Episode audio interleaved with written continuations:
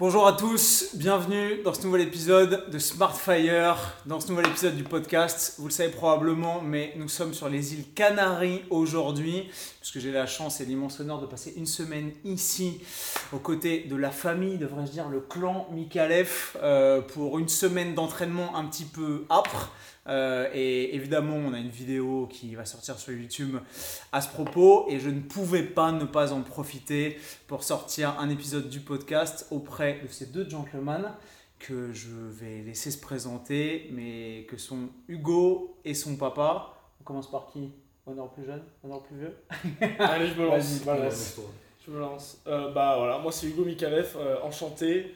Euh, je suis boxeur, euh, je prépare les Jeux Olympiques depuis mon plus jeune âge, j'ai toujours eu ça en tête et, euh, et on y vient petit à petit. Euh, j'ai 23 ans, j'ai 100... 120. 120 à peu près combats. Amateur Ama- ouais, euh, amateur olympique, on appelle ça maintenant. D'accord. Et à peu près euh, 95 victoires, quelque chose comme ça. Euh, voilà, euh, je crois qu'on a fait le tour au niveau de la boxe. Déjà, c'est bon. Il y a c'est- beaucoup plus de trucs à en dire, je pense, d'après ce que j'ai entendu ces derniers jours à vos côtés, mais... euh, Ouais, Ok. ouais. De loin, euh, c'est ça. À vol d'oiseau. Ok, ok. Ouais. Bah, moi, ce sera beaucoup moins, moins long. Moi, je m'appelle André Mikalev, je suis le papa de Hugo, euh, j'ai 53 ans bientôt. J'ai été moi-même boxeur, amateur. Euh, j'ai pas eu la carrière de mon fils. Champion pas de France, tout. quand même. Ouais, mais bon, voilà, c'était il y a très très longtemps. hein. Ok. Et aujourd'hui, je suis l'un des, des directeurs des casinos de Monte Carlo. Et, et bien évidemment, euh, en parallèle, je m'occupe énormément de, de Hugo, de son accompagnement, de sa carrière, et ainsi de suite. Et ça, depuis ses tout débuts. Vraiment, c'est tout début. Carrière euh, florissante, mais qui ne fait que commencer sur le papier, parce qu'au vu du potentiel d'Hugo, il y a encore beaucoup à en faire. Il y a, bah, il y a- il y a- une énorme marge en- encore de, de progression et, et de réalisation de, de projets. Euh, voilà, Hugo, euh, au, au vu de sa carrière, au- au- enfin, euh, on, dit, on dit amateur, mais à ce niveau-là, c'est. Tu veux faire un petit point là-dessus pour les gens qui Ouais, gens ouais, qui connaissent pas la bah, boxe parce que c'est hyper Ouais, intéressant ouais, la tout, tout simplement, euh, on appelait ça la boxe amateur. Mhm, Donc ce qu'il y avait avant le professionnalisme. D'accord. Et euh, la boxe amateur amenée aux Jeux Olympiques, c'était le seul moyen de faire les Jeux Ouais. Olympiques, c'était être en, boxe amateur. On pouvait pas le faire en boxe professionnelle. Ça a changé depuis. Mais euh, du coup, ça- le terme amateur a été changé pour olympique maintenant, quoi qu'il arrive, quand on boxe aux championnats régionaux ou euh, euh, dans un tournoi international quelconque, on est en boxe olympique maintenant. C'est juste le terme qui a changé. euh, voilà. Oui, parce que c'est c'est beaucoup plus proche de la réalité et puis surtout, ça, ça colle à la réalité. Pourquoi? Parce que les gens souvent se disent ah, amateur, bah, c'est rien. La boxe amateur, mais ils appuient les coups. euh, ils Ouais, portent ça des fait un peu euh, assaut technique loisir. Ben, ben voilà, c'est ça, c'est Ouais, ça. ouais. Donc c'est vrai que c'est beaucoup plus proche de, de la réalité. et- Puis tout, simplement, amateur, ça fait amateur. Et Ouais. en fin de compte, on s'en rend compte qu'on n'est pas du tout amateur, même quand on est au niveau olympique. euh, on est des professionnels euh, qui boxons sous des règles amateurs finalement. Ouais, logique. Euh, on on s'entraîne comme des professionnels, on a un rythme de vie de, de, de fou. euh, J'ai vu on mange ce qu'il faut, on dort quand il faut, on fait tout comme il faut. Donc on est clairement professionnel, on est... c'est juste les règles du jeu qui, qui changent. C'est- la seule Logique. différence. Vous êtes payé en amateur pour les combats? Alors normalement non. Euh, c'est, euh, alors il y a des fois dans les galas de boxe, ça c'est quand on est euh, au niveau national, je dirais, il y a des fois des galas de boxe qui se, qui se font. Des fois il y a des petites bourses par-ci par-là, mais c'est vraiment euh, peut-être 50 euros ou 100 Mhm. euros par-ci par-là.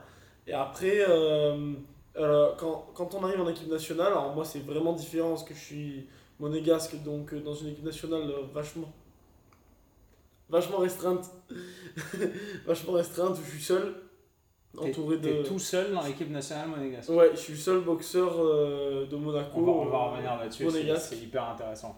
Monégasque, ouais. Donc du coup, c'est va- c'est c'est vachement différent. Euh, moi, je suis rémunéré. J'ai la chance d'être rémunéré euh, par le comité olympique pour Par- préparer.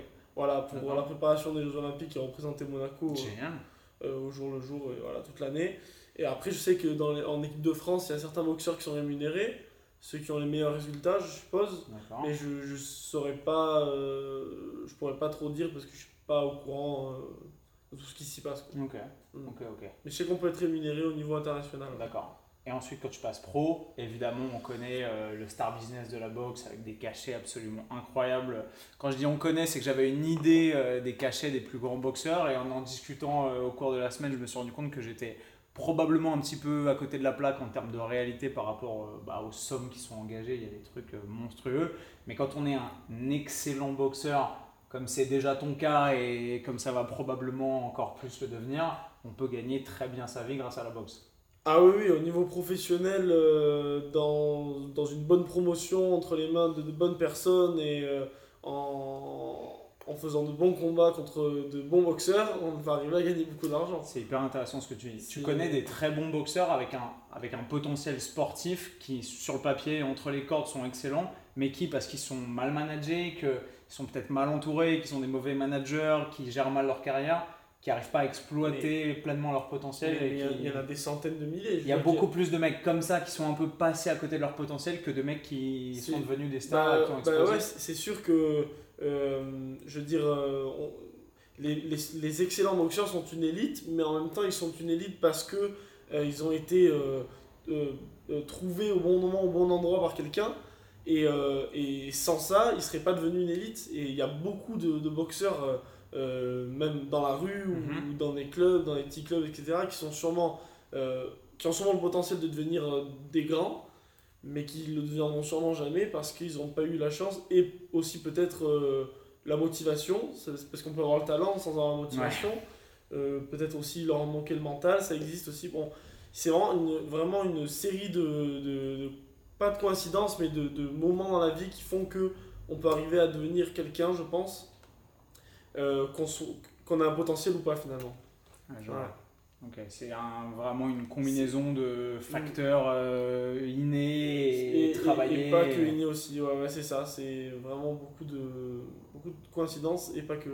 Pour toi, la part du don, du talent et du travail dans la boxe, ça s'équilibre comment? Parce qu'on parlait de notamment certains de tes camarades d'entraînement qui sont pas faits pareil que toi, qui n'ont pas le même passé, qui n'ont pas grandi mmh. avec la boxe de la même façon. Et tu as des mecs qui sont plus talentueux et d'autres qui sont beaucoup plus travailleurs et beaucoup plus investis. Comment toi tu vois les choses? Bah Moi j'estime que. Enfin, ça c'est mon opinion perso personnelle. pour ça. Ouais, j'estime que le travail est primordial. Euh, en fait, parce que moi, tout simplement, euh, je, travaille, je travaille extrêmement dur. Je pense que j'ai voyagé dans plein de pays du monde et dans plein d'équipes nationales dans le monde entier. Et j'ai toujours été le ou l'un des meilleurs, des plus durs à l'entraînement. Euh, je me suis toujours dépassé dans n'importe quel type de programme et d'entraînement. J'ai toujours battu tout le monde à la course, au sprint, euh, dans n'importe quoi, dans tout ce qu'il fallait. Et donc en fait finalement, mon point de vue c'est qu'il faut travailler. Ça c'est primordial. Euh, après le talent aussi il joue beaucoup.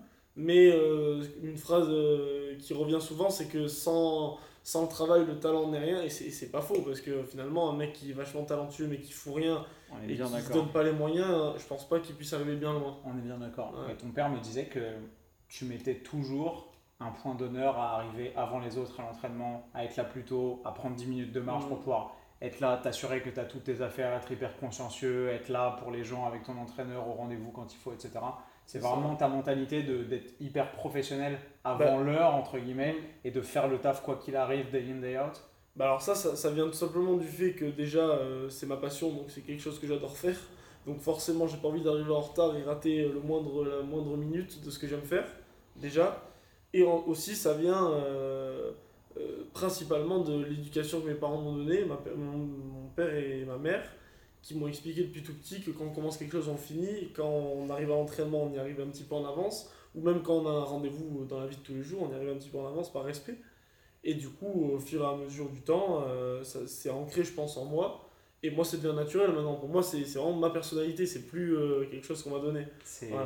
D'un point de vue extérieur, pour moi, c'est hyper intéressant à regarder parce que euh, tu fais les choses avec tellement de potentiel et tellement de quand on te voit, on a l'impression de voir un talent à l'état brut et tu rends les choses faciles en fait. Tu vois, genre, euh, je disais tout à l'heure à ton père au bordering, genre, euh, je peux te regarder faire euh, des raquettes et des pattes d'ours toute la journée, c'est incroyable. Tu sais, as l'impression d'être face à un truc qui est magique, tu vois la, dynamique, les mouvements, les esquives et tout. es spectateur d'un truc qui n'existe pas dans le monde extérieur. Et même moi qui suis familier des sports de combat, etc., on voit pas, on voit pas une telle qualité souvent, tu vois, à moins de côtoyer que des champions du monde. Mais c'est pas le cas de, du commun des mortels. Et malgré ça, parce que tu as l'air facile et tu rends ça facile parce que tu es extrêmement à l'aise et que tu es extrêmement bon, mais à côté de ça, on se rend compte que tu es un mec qui est hyper investi dans sa pratique, hyper travailleur et que en fait, bah, ce, ce, ce talent qui a l'air d'être un talent à l'état brut, il vient d'une implication continuelle, constante et répétée depuis des années virtuellement. Mais quand on te voit, tu es jeune, tu es beau gosse, on se dit, euh, tiens, euh, le mec débarque, alors qu'en fait, tu es sur les rings depuis euh, quoi, 15 ans maintenant? Ouais. Quasiment Hum, Ça fait. euh, Il a commencé là. 13 ans. Ouais, J'aimerais bien qu'on revienne un peu Ouais, comment ouais, est-ce qu'il a commencé là-dessus, ouais, qu'on se penche là-dessus. ouais.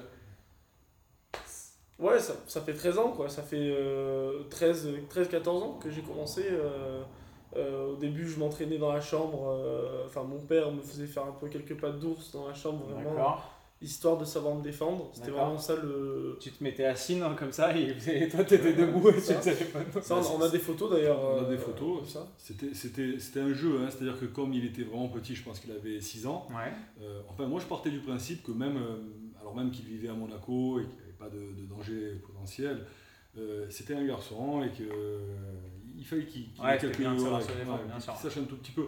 Mais le, le, le truc c'était ça, c'était, un deal. En fait il m'avait déjà imposé son deal, c'est-à-dire ok papa, je fais la leçon, mais à la fin tu me laisses te frapper. Donc, euh, donc j'avais compris que si je tenais à lui vrai. donner cette leçon, euh, il fallait qu'à la fin je me mette en boule et voilà, il me filait. Et c'était rigolo parce qu'il était tout petit et il faisait des bonds tout autour de moi pour, pour m'attraper. C'était mignon comme tout. C'était mignon comme tout. J'avais jamais entendu celle-là. Ouais. Et tu te souviens de ces premières leçons? Avec ton Euh, père, ouais, ouais, ouais, je m'en souviens. J'ai vraiment des flashs, euh, Ouais. des, des, mais vraiment des images, des brides. Et je me souviens de quelques moments, ouais. euh, Ok. ouais, je me rappelle qu'au début, bah, moi déjà je suis gaucher. euh, J'écris gaucher. En gaucher, euh, voilà, tout en gaucher. Putain, t'es comme moi, mais tu boxes en droitier. Ouais, je boxe en droitier. Pourquoi et en fait, ben, en fait, au début, je me suis mis donc en Enfin, Comme un gaucher. ouais, je me suis mis comme un gaucher en garde. Quand il m'a appris ce que c'était une garde, mais je me, je me sentais pas à l'aise. Donc très vite, peut-être euh, sur une, euh, je sais pas, sur un truc euh, ba- bateau, il m'a dit bon bah ok, bah, mets-toi en, en Ouais, droitier, change. tout- change du coup. Et je me sentais un petit peu plus à l'aise. Et juste sur cette fraction de seconde là, ça a tout changé finalement parce que du coup on a continué comme ça. Et à partir de maintenant, euh, je boxe en, en droitier, même si j'apprends à boxer en, en gaucher aussi. Mhm. Mais je, boxe, je, je boxe en droitier, ouais. C'est un peu contre-intuitif ça. Pourquoi est-ce que quand on est droitier, on boxe avec le côté gauche du corps en avant et le bras droit à l'arrière, et Mm. quand on est gaucher, on fait l'inverse pour avoir le bras le plus fort à l'arrière et qui charge le plus sur le bras C'est ça. arrière C'est pour répondu ça. à ta question. ouais. D'accord. C'est ça. Et du coup, l'avantage que j'ai que j'ai euh, en tant que gaucher qui boxe en droitier, bah, comme toi du coup, c'est qu'on a le bras avant euh, qui est le- censé être le plus puissant des deux. D'accord Et du coup, euh, moi je sais que mon jab et mon crochet du bras avant, Ils sont et, hyper bons. il est- Ouais. ouais, ils sont super euh, précis, puissants, rapides. C'est vraiment les trucs qui me viennent instinctivement. D'accord. Et le bras- mon bras arrière, j'ai dû beaucoup le travailler. Euh, c'est vrai que jusqu'à il y a encore un an ou deux, il n'était pas optimal, optimal. Il était bien, mais il n'était pas optimal. Là, il commence vraiment à être explosif et il commence vraiment à faire très mal. Donc là, c'est maintenant c'est intéressant parce que j'ai les deux mains qui commencent à être. Hyper fort. ouais, c'est ça. De ces premiers jeux euh, sur le tapis du salon avec ton père à faire des pattes d'ours. Tu te souviens de ça, toi, quand- dans ta mémoire d'enfant, comme un jeu Ou tu te disais déjà à 5-6 ans, euh, Ah, je kiffe ça tellement, euh, je vais faire que ça? Alors là, non, mais tu sais quoi, je crois que c'était un, un- c'était un moment que je passais avec mon père, je pense. C'était vraiment un, Ok. un- un moyen de, de passer un moment un peu sympa avec toi, comme quand on jouait au foot dans le couloir, tu vois, ça. par exemple. C'était au, c'était au- autant, alors que le foot, pour, pour, le, pour le coup, c'est pas mon truc. Mais voilà, c'était juste un moyen de rigoler avec mon père. euh, voilà, comme j'avais d'autres moments avec ma mère, comme aller boire le thé par exemple avec ma mère, c'était mon truc. on, euh, à- à 4h, on allait boire le thé dans, dans la cuisine. euh, Je parle pas d'aller boire le thé à l'extérieur, mais aller boire le thé dans la cuisine, c'était le truc avec ma mère. Avec mon père, c'était plus ça, plus le sport. Et donc au final, je me suis. Je me suis en plus, il était boxeur, donc forcément, euh, j'avais ça en tête. Tu sais, quand t'es petit, enfin moi, j'étais vachement. Je me disais, ah, j'aimerais bien faire comme mon père. Enfin, je pense qu'il y a beaucoup de petits qui se disent ça. Et euh, donc ça, plus ça, fait que finalement, euh, j'ai accroché. Où est-ce que se fait le. Ce qui m'intéresse, c'est, tu vois, moi aussi j'ai joué au foot avec mon père et je suis pas devenu euh, Cristiano Ronaldo, donc où est-ce que se fait le virage entre je faisais ça avec mon père pour me marrer et t'as cliqué là-dessus et t'as verrouillé et tu t'es dit. C'est un peu l'histoire que tu nous as racontée Mm. euh, quand on a fait le, la walk party il y a deux jours. J'aimerais bien que tu nous la racontes parce qu'elle est, elle est, elle est savoureuse. Je vais te la raconter. oh, oui, je vais te la raconter, mais du coup, je, me- je me suis rappelé aussi d'un truc qui a été déterminant. C'est qu'on a, on a, on a subi, un, on a subi une, une épreuve, euh, Hugo et moi et, et mon épouse, on a subi une agression dans la rue, euh, Ah extré- ouais? extrêmement violente, mais vraiment extrêmement violente. C'est vrai. Où ça? Euh, dans la rue, à, à Menton, euh, à la frontière euh, franco-italienne. D'accord. Ça a été, ça a été je, je pense, un peu le, le- le déclic pour mon fils et euh, il, a, il a vécu une scène euh, d'horreur. Voilà, son père, euh, voilà, qui, qui était très malmené par beaucoup, beaucoup de gens. Ok. En gros, c'est ça, voilà. Et puis, à partir de là, je pense que ce que je lui avais inculqué, petit, ça a commencé à nourrir dans, dans son esprit. Pourquoi? Parce qu'il a tellement vécu cette situation dramatique, comme un enfant qui n'a pas pu aider son papa. Ah, T'avais Que- quoi T'avais 8 ans Il avait 7 ans. Ouais, 7 ans. Il avait 7 ans. Ouais. Et, et, et, et donc voilà, et, et je pense que ça, ça a pris euh, deux ans. Et puis, euh, j'étais pas au courant du tout. On, on parlait pas de pas beaucoup de boxe. Ouais. Ouais. Je, je, lui ai, je lui avais montré deux cassettes VHS que j'avais sur moi. euh, voilà. Et j'avais pas réalisé à quel point euh, c'est quelque chose qui avait mûri dans son esprit. Parce que, tu sais, on dit souvent qu'on n'arrive pas à la boxe par hasard. D'accord. Et, et- et effectivement, je pense que dans son cas, c'est pas le hasard. Il y a un papa qui fait de la boxe, c'est vrai qu'on a subi une violente agression. Et puis, et puis un jour, il y, a, il y a une part de hasard aussi, c'est qu'on a une résidence secondaire à- à- dans, un- dans une station de ski euh, au-dessus de, de Nice, là, Mhm. d'Alberg, pour pas la nommer. Et puis, euh, c'est l'été, euh, on se balade dans la rue, et Hugo me dit, papa, regarde sur les magasins de partout, des affiches qui, qui, qui, qui annoncent donc la fête du sport à Valberg. J'adore cette histoire. Ah, mais c'est incroyable, c'est- vraiment incroyable. J'ai commencé vraiment, vraiment à croire au destin ce jour-là. Euh, et j'ai dit, oui, et il me dit, ben alors s'il y a un ring, je veux y aller. Alors il faut savoir quand même que Hugo, à ce moment-là, n'est pas du tout sportif, euh, il est passionné par, par les arts, euh, le dessin en particulier, il en parlera très bien tout à l'heure sûrement, le- la musique aussi. Je, je vois qu'il a, il a vraiment une, une oreille incroyable, un coup de, de- de stylo fou, quoi. Et puis, euh, moi, je me fais une idée, ça me dérange pas du tout, je ne focalise pas sur ça. Et pour moi, il fait du judo, mais il le fait vraiment euh, en loisir, et il n'a aucune ambition euh, sportive en tout cas. Mais il me parle de, de- de monter sur le ring, je suis quand même très surpris. Et je lui dis, Hugo, tu sais, euh, je crois que depuis 1945, des rings dans les villages, on n'a pas dû en voir beaucoup, tu vois. Donc il me dit, oui, mais je veux qu'on y aille. Je dis, ok, si tu veux, on, on- y va, on y va, il n'y a pas de souci. À la fête du village de Valverde. La fête du village de Valberg. C'est la fête du sport en fait. La La fête fête du du sport. sport. La journée du Ouais, sport. ouais, euh, la, la journée du sport. Là, t'as quoi? T'as 8 ans. Ouais, Neuf neuf ans. ans. 9 ans, Et neuf neuf ans, ans, il a neuf 9 ans. Il a Ok. 9 ans et on- je l'amène avec sa, sa, sa maman et puis euh, eh ben, il y a un ring. Il y a un ring et franchement je suis choqué. Je me dis mais c'est incroyable. mais c'est- Il fait 1 mètre carré le ring. Ah, non non c'est un vrai ring. Un vrai un ring. vrai ring. Un vrai, ouais. ouais. Ouais, Ils ont monté un vrai ring et c'était c'était un club de Nice qui était monté, euh, installé avec un gars. Et je, du coup je lui dis à Hugo mais Hugo euh, je te le dis des combats il n'y en aura pas. Euh, on va te donner la leçon, tu vas rentrer à la maison, tu vas faire comment Non, non, non, non, non, non, non. Et ben là aussi, c'est le destin. Le gars, euh, ben, il leur donne pas de leçon, il leur met un casque, une paire de gants, et deux par deux. Et tous les petits qui viennent, Ah, ils ouais, les ouais. les- ben, en fait, c'est tous les enfants qui étaient en vacances avec leur famille, parce que c'est vraiment un, un village euh, qui, qui est connu pour, être, euh, pour attirer vraiment les familles. Ouais. Les infrastructures sont vraiment faites pour ça. Et puis, euh, voilà, et puis les gosses, ils se mettent à la queue le le, et deux par deux, ça rentre, ça rentre, ça rentre. Et Hugo, il rentre avec un gars, voilà, un, un petit, pareil, qu'on n'a jamais vu. Et en fait, quand je le vois faire le premier round, ben, je, suis ébahi. Mais je suis ébahi parce que je me dis, mais comment, comment il a pu faire un truc pareil quoi? Comment il a pu se mettre euh, aussi bien en garde Ses déplacements, ça m'a surpris. Et puis, je, ne connaissais pas ça chez Hugo, cette volonté de, de gagner, quoi. Je ne savais pas. Et, donc, il rentre dans le premier round, il avait les cheveux très longs. Hugo, il avait, il avait la, la morphologie du, du surfeur, il était tout fin, tout fin, blond, les yeux verts, les cheveux longs. Euh, en plus, nous, les parents, on, on adorait ça, donc c'était un peu nous hein, qui, qui, Ouais. qui le relookions. Quoi. Et puis, euh, Et puis euh, derrière son casque, et, il a la mort là qui sort euh, du nez tellement il est énervé parce que pour lui c'est nul. Il a, il a fait. Et non, je lui dis Hugo, mais c'est génial. je Et sans j'étais nul et Il, il pleurait, il pleurait et tout. Alors, je- je- je- je- j'essaie de le calmer. Je lui dis, écoute, tu vas faire ça, tu vas faire ça, tu vas faire ça. Il repart, il fait un deuxième round quand même. Je veux dire, euh, c'est, c'est costaud hein, pour, des, pour des petits. De quoi Deux fois une minute, un truc comme Ouais, ça c'était des minu- c'était une minute. je Ouais, une minute, mais on dirait qu'ils n'ont pas de rate, ils sont à fond. Ils sont vraiment à fond. Bon, l'autre, il est submergé, parce que lui, par contre, il n'a Ouais. pas un papa qui lui a donné des, Ouais. des conseils. Et, et- et il fait un troisième, et entre chaque round, il pleure. Et entre chaque round, je le rassure. Je lui dis, mais non, Hugo, je t'assure, crois-moi, c'est super. Il sort de là, il, a, il, est, il est hors de lui parce qu'il pense qu'il a mal fait les choses. Et je, je lui dis tellement que c'est, bien et que, et que, honnêtement, j'ai rarement vu ça pour quelqu'un qui n'a pas, de, Ouais. qui a pas d'expérience. Qui me dit, bon, ok, très bien. Ben alors, euh, tu m'inscris à la rentrée?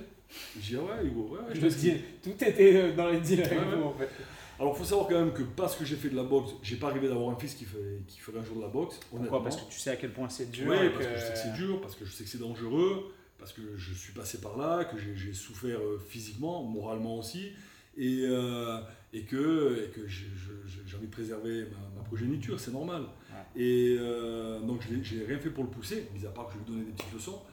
Et, et je me dis, bon, on est au mois de juillet, il va oublier, il est tout petit, euh, à la rentrée, moi je bouge pas une oreille, et, non, mais à la rentrée il m'a dit, papa, la boxe, on y Papa, va papa, on y Ok, va, on y va, on y va. et ben voilà, ben on part au stade Louis II à, à Monaco. Ouais. Moi, ça fait, euh, je sais pas, ça doit faire 20 ans que j'ai plus mis les pieds dans une salle de boxe, je connais plus personne. Et, euh, et puis on rentre, et l'entraîneur est en train de donner la leçon à un boxeur pro. Il, il vient vers nous et il nous dit C'est pour qui? Parce qu'il pense que c'est pour moi. Et je lui dis Non, c'est pas pour moi, c'est pour mon, mon fils. Et là, il me dit ben, À quel âge il a? Je dis ben, Là, il a 9 ans et demi, bientôt 10. Il me dit ah, Désolé, on les prend à 12 ans. Mais, mais moi, je me dis Mince, quand même. Mm. Alors je dis, bah écoutez, si je me permets un tout petit peu d'insister, euh, ça vous dérange pas de le laisser s'entraîner juste aujourd'hui et... et puis après je vous le ramène lui le faire plaisir, Mais j'avais une idée derrière la tête parce que je me suis dit, c'est pas possible quoi. S'il me refait ce qu'il m'a fait là, là c'est c'est- c'est- c'est Hugo. Et, et ben c'est ce qui se passe. Il dit à Hugo, bon, tu vois les petits garçons là-bas qui sont de- devant la gare, tu sais ce que c'est le shadow Hugo? Oui, oui, je sais. Bon, ben tu vas, tu fais un peu de shadow. Et en fait, il part et il nous fait un, shadow à la Oscar de la Hoya. là. C'est- la première fois. Et moi, et moi, j'ai la chair de poule, quoi. Je le regarde faire. Et, là- toi, dans ta tête, t'es là, putain, putain, putain, Ah. pour que ça passe. Bah ouais, bah ouais, je me dis que ça passe. Donc finalement, t'avais un petit peu envie qu'il réussisse dans oui, la boxe. mais oui, parce que j'ai vu que ça lui plaisait, enfin, qu'il avait tellement envie d'essayer. Ouais. Il voulait vraiment essayer. Il aurait été dur de, de repartir et qu'il n'ait pas essayé, franchement. Et, et là, je vois l'entraîneur qui est en train de donner la leçon, qui s'arrête, qui regarde, qui, et je dis à ma femme, je lui, je lui donne des coups de coude, je dis, regarde. Et, il donne la leçon comme ça. Ah ouais, ouais, c'est ça, il donne la leçon comme ça. Et je dis à ma femme, regarde, le mec, il va. il va craquer. Il va craquer, il va là. craquer. Il descend me voir et il me dit Bon, allez, arrêtons de plaisanter. Dans quel club il boxe? Je dis Non. Mais arrêtez. Non, je vous jure qu'il n'a jamais boxé. Il me dit Bon, ok, très bien. Il me dit Si je vous fais signer une décharge, une dérogation, là, vous, vous me le laissez au club et, et on voit ce qu'on peut faire. J'ai dit Oui, oui, pas de souci. On est sorti, je me rappelle, il m'a sauté dans les bras, il était en pleurs et, et il avait ré- réussi son, son, son premier examen. Quoi. C'est tellement C'est- mignon. ça, ça a commencé comme C'est ça. trop mignon. Ça a commencé comme ça.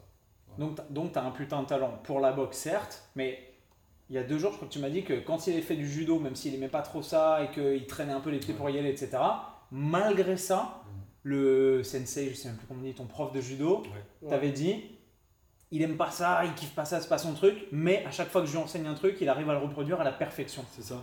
C'est ça, il a, je, je pense qu'il a, il a un sens aigu de, de la reproduction. De l'observation. De mimétisme même, je pense. Ah oui, de mimétisme. Franchement, parce que c'est- ça vient aussi de là le dessin. Même si on n'en a pas encore parlé, mais Ouais. euh, j'adore l'art et le dessin. Et ça vient de là le fait que, parce que je pourrais juste aimer le dessin, mais ne pas savoir dessiner. Le, De fait ouf. est, le fait est que euh, j'ai tout de suite commencé à dessiner depuis que je suis tout petit. Et c'est vraiment euh, le fait de regarder une image, j'arrive à reproduire, enfin j'arrive toujours d'ailleurs à reproduire, bah, je suis pas un professionnel, mais à reproduire très très bien le dessin que je vois en face de moi. Et c'est vraiment du mimétisme et ça se, et ça se retransmet aussi dans mes mouvements. C'est-à-dire que quand je regarde des vidéos de boxe d'un boxeur que j'adore, je sais que je me bourre le crâne avec ce boxeur. Mhm. J'arrive à l'entraînement, j'ai l'impression d'être ce boxeur, tu vois. Parce que tu as internalisé, tu as réussi à conceptualiser ses déplacements, Ouais. ses mouvements, ses esquives J'arrive à bouger comme lui, je me mets vraiment dans sa peau et je fais les mêmes moves et je fais les mêmes coups. Et c'est vraiment du mimétisme et donc ça vient de là aussi. Enfin, euh, au judo c'était déjà ça quoi. Il me montrait le mouvement et vraiment euh, je l'observais en une seconde et demie, j'arrivais vraiment à refaire le même mouvement. Même si c'était peut-être euh, pas assez, euh, j'ai une bêtise, pas assez puissant, pas assez Hmm. euh, bien tourné, mais le mouvement était là. Voilà, c'est, Tu as l'impression de comprendre la logique des choses en les regardant et aussi bien pour pouvoir les refaire quand il s'agit de mouvements que de pouvoir les dessiner quand il s'agit d'une perspective ou d'un animal ou de quelqu'un ou d'un portrait ou quoi que ce soit. Tu arrives à l'intégrer complètement et euh, pouvoir le reproduire. Ah ouais, mais moi l'observation, elle a, fait- elle a été, elle a pris une partie intégrante dans, dans mon apprentissage de, tout, parce que le dessin, la boxe, euh, bah, tous les trucs principaux que j'adore dans ma vie finalement, voilà, c'est ça. Et, euh, et, le, et la boxe, euh, j'ai eu la chance d'avoir des super entraîneurs, plusieurs. J'en ai eu un quand je suis arrivé, j'en ai eu un, second qui m'a suivi tout au long de ma carrière, je dirais amateur de cadet, junior, jusqu'à senior. Et là récemment, je suis entraîneur, donc j'ai eu trois super entraîneurs, mais je sais que j'ai eu, j'ai pas forcément eu beaucoup de sparring parce que j'ha- j'habite à, à Monaco quand j'étais petit, jusqu'à il y a- d'ailleurs il y a un an. Ouais. Et euh, à Monaco, on n'a pas, de, on n'a pas de boxeur, on n'a pas de sparring, euh, j'avais pas une infrastructure optimale, donc j'avais vraiment pas grand chose. Pourtant, euh, j'arrive vraiment, j'ai réussi à progresser malgré tout ça. Alors j'avais de bons entraîneurs, c'est pour ça que j'ai, j'ai Ouais. établi ça dès le début. J'avais de bons entraîneurs, mais je sais que Carlos, donc mon entraîneur de maintenant, me dit que je suis un autodidacte. Et je, je pense que c'est, possi- que c'est vrai parce que j'ai vraiment appris beaucoup en regardant les vidéos YouTube. Euh, pas autant, mais, euh, un quart au moins en regardant les vidéos YouTube. euh, Ouais, mais la magie du truc, c'est qu'il y a des milliards de gens et de petits garçons qui regardent des vidéos de Oscar de la Hoya, de, de Mayweather, de Pacquiao, etc. Mm. Et qui se disent putain, ouais, je suis pareil, vas-y, et qui bouffent des chips dans leur canapé. Et toi, tu arrives à passer de la fiction à la réalité et à incarner l'ensemble de ces trucs que tu vois et à les reproduire quasiment à la perfection en fait. Mm. Ouais. J'aimerais qu'on revienne sur tes toutes premières années de boxe en fait. Cette espèce de, de- de mythologie de la création du mec que tu es maintenant. Ça, ça se passe où? Ça se passe au stade Louis II, à Monaco, dans les coulisses presque, parce qu'il y a une salle de boxe, mais en définitive, il y a quasiment personne qui s'entraîne là-bas. Ouais. Alors, alors, oui, non. En fait, ce qui se passe, c'est que bon, euh, Monaco est un tout petit État, hein, le, le plus petit État euh, euh, du monde avec le Vatican, Ouais. euh, 2 km. Donc, euh, Ouais, à Monaco, on a, si ouais, petit, ouais, en ouais, fait. on a la culture du partage. C'est-à-dire que tout ce qu'on fait, il faut le partager, c'est normal. Mais oui, mais à un moment donné, ça, ça, ça a commencé à bugger parce que Hugo, il a, il a, il a pris du niveau alors même qu'il n'avait pas de sparring. Et, euh, il avait un entraîneur très bon et, et- et un sac de frappe, un ring. De temps en temps, j'arrivais à faire venir un, un boxeur d'un autre club. Après, on- moi, j'ai commencé à former une équipe de boxeurs sur place Ouais. mais ils n'étaient pas tous du même poids, parce que c'était ça un peu le but, hein, d'en avoir euh, chacun dans une catégorie. Et puis, et puis très vite, Hugo est sorti du lot, donc euh, voilà. comment après, c'est possible ça de, de- je, suis désolé, je t'interromps, mais je Mm. comprends pas en fait. Comment tu es en train de me dire euh, le mec est devenu super bon pilote en Formule 1 alors que bon, bah, on n'avait pas de voiture quoi. C'est exactement ça. C'est-à-dire qu'il boxe, il, a, il fait de la leçon, il a des sacs, mais t'as pas l'habitude de prendre des coups, t'as pas l'habitude d'esquiver des coups vraiment, t'as pas l'habitude d'encaisser. De... Après, quand j'étais tout petit, vraiment tout petit, euh, je dirais quand j'ai commencé, donc à 9-10 ans, 11 ans, ces âges-là, ça joue pas trop parce que finalement, il y a toujours des petits aussi avec toi. Tu sais, dans l'école de boxe, euh, chez les petits, il y, en a. Euh, donc on était quand même peut-être une dizaine. Et à ces âges-là, ça duré peut-être deux ans où ça me suffisait parce que quand on est Mm, petit, on a tous plus ou moins le même niveau, même si j'étais pas mal, je pense, à ce moment-là. On a tous plus ou moins le même niveau, on pouvait mettre les gants, mais très vite, c'est devenu euh, trop léger parce qu'au final, après, je suis passé en. J'avais peut-être vraiment 15, 14-15 ans et il n'y avait plus personne pour mettre les gants. Et là, à partir de là, bah. Et là, quand l'adolescence arrive et que tu commences aussi bah, à devenir plus un homme, à prendre du muscle, etc., là, le fossé se creuse entre Ouais, euh, les mecs, on a deux bras, deux jambes, et puis voilà. bah, euh, Tout simplement, le fossé, il se creuse et puis il y a même ceux qui étaient avec moi au début, ils partent après. Ouais. Parce que le- le- Parce que la sélection, naturelle, fait son, Voilà, fait c'est son ça. travail et que les mecs ça les dégoûte et ils se rendent compte qu'ils sont pas très bons et puis c'est dur et c'est du travail et il faut être assidu, c'est long et toi tu t'accroches, tu restes dans tout le seul. et- Je me retrouve tout seul au club. tout seul. Finalement, après, on a eu une autre euh, arrivée. On a eu euh, deux, trois autres boxeurs qui sont venus, euh, enfin des mecs qui sont venus s'entraîner avec nous, qui sont devenus plutôt pas mal, qui ont fait quelques combats. Donc ça m'a suffi pendant un, Mhm. ou deux ans. Mais c'était toujours pas ça. Après, finalement, il y a- ils ont tous arrêté. Euh, donc euh, j'étais toujours encore le, le dernier euh, survivant. Et euh, voilà. C'est des le ouais, donc au final, j'ai jamais eu vraiment personne. euh, ça a été par période, quoi. J'ai pas vraiment répondu finalement à ta question, je suis en train de Mais réaliser. parce que je t'ai coupé, c'est de ma faute. Non. Et, et- et en fait, voilà, les, les- les conditions euh, n'étaient absolument pas optimales très très vite. euh, moi je dis toujours que Hugo est le seul boxeur au monde à ne- n'avoir aucune infrastructure de, de boxe au sens propre du terme, euh, je dirais comme l'INSEP, euh, pour l'équipe Ouais. de France, et ainsi de suite. Je veux dire, c'est, il est tout seul dans une équipe nationale, c'est quand même particulier. C'est C'est-à-dire qu'il y a- incroyable. il y a pas, il ne connaît pas l'émulation d'une équipe. Euh, Ce il- qui est hyper important parce que la boxe c'est un sport genre individuel, mais il y a une Ouais. vraie dimension collective en Tu vrai. montes sur le ring, tu as tous tes potes qui, qui t'acclament. On est Lui, il d'accord. monte sur le ring, il a toute la salle qui ou le connaît pas, euh, ou alors euh, voilà, il est contre son pays, parce que ça marche comme ça, c'est les équipes, euh, voilà, pays contre pays. Et puis, il n'a il a pas la salle pour lui, parce qu'on partage la salle avec les cheerleaders, avec la- la- services de police de Monaco qui ont besoin d'une salle pour Dans le stade. Louis II. Oui, dans Ouais. Louis II, avec euh, le Krav Maga, le, le kickboxing, voilà. Donc en fait, ce qui se passe, c'est que euh, deux, deux jours par semaine, même trois jours par semaine, et, et j'enlève le week-end hein, bien sûr, il ne peut pas accéder à la salle. Donc euh, qu'est-ce qu'on fait? Ben, Pendant quatre ans, il s'entraîne devant la, la, la salle la de porte boxe, de la salle. devant la porte Oh, qui, wow. qui- qui est fermée. Tu fais quoi? Et- Tu fais de la corde, tu fais du shadow, tu fais pas de dose, du château. Il fait tout comme dans une salle. avec ton coach mais devant. Ouais, Voilà. dans une zone, euh, dans une zone de, de- de passage où il y a tous les parents d'élèves qui Devant les shots, Voilà, voilà. Sans, spa- sans sparring, mais bon, ça, ça me changeait Ouais. pas de- de- Ouais. de d'habitude. Et sans sac de frappe. Voilà. Et genre entre tes 12 et tes 14 ans à peu près Non, ça a été. Non, non, ça a été- mais même quand j'étais à l'université, c'était comme ça. Ouais, ouais, c'est Je vrai. moi, de l'IUM et je. Ouais, ouais. ouais, moi je dis euh, 4 ans, mais j'ai- oublié. Bah, mais oui, plus, hein, je pense. Ouais, plus. Et puis les, Ouais. donc les toilettes publiques sont, deviennent son vestiaire, parce qu'ils s'adaptent. Il y a- Genre il y a- tu sors des cours, tu vas, tu ça. vas aux toilettes, tu Ouais, te changes, tu mets ta C'était petite c'était box. exactement ça. C'est exactement ça. C'était exactement ça. Ouais. Et pourtant, et, pourtant, malgré tout, eh ben, eh ben, il, il gagne. Il gagne, il est, la plupart du temps il est sur le podium. euh, euh, on part à l'international euh, un petit peu ric-rac, euh, on n'a aucune expérience de, de ça. Euh, on, inscrit à un tournoi de sélection pour les championnats du monde et il fait médaille d'or. C'est-à-dire que ce garçon, il n'a jamais rencontré personne. Il a fait les championnats de France. Hmm. C'est pas, c'est, pas rien, hein, attention. Ouais. hein. Il a, gagné. il- a gagné, a c'est- Mais néanmoins, je veux dire, quand il va se, se, se produire donc à l'international, de but en blanc, il tombe sur les mecs les plus forts de, de sa catégorie, de disais, toutes les nations. Et il les bat. Donc des mecs qui ont déjà une expérience pugilistique Bah oui, énorme, qui énorme. eux ont gravi les échelons petit à petit Bah parce ouais. qu'ils avaient une compétition monstrueuse dans leur pays où il y avait des championnats euh, de leur ville, de leur village, interrégionaux, régionaux et ainsi de Mmh. suite. Et en fait ils arrivent, ils sont Ouais. affûtés tellement que euh, ils ont tout connu en fait. C'est ça, c'est Et ça. toi tu débarques, t'as jamais eu de sparring, t'as quasiment jamais fait de compète et tu plies tout le monde. En fait, j'ai débarqué dans le, dans le rayon international avec un bagage national. C'est-à-dire que je boxais quand même, j'avais fait. Euh, j'avais gagné trois fois les championnats régionaux français. D'accord. Euh, Quoi en PACA euh, ouais, PACA.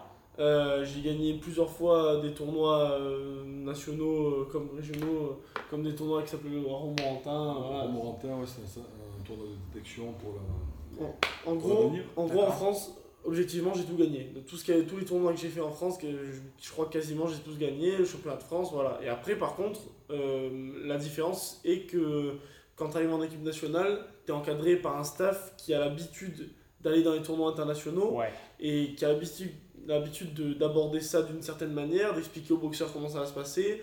Donc même le boxeur national qui est en équipe nationale française par exemple et qui va partir dans un tournoi national, euh, international, pardon, euh, il, a, il sait plus ou moins comment ça va se passer, il est rassuré par un staff. Moi je Mhm. partais, euh, j'en avais aucune idée. Tu partais, vous Ah, partiez ah. tous les deux Bah, Avec mon- avec mon Avec entraîneur, ton coach à 3 et voilà. Voilà. Et, moi je débarquais, je découvrais.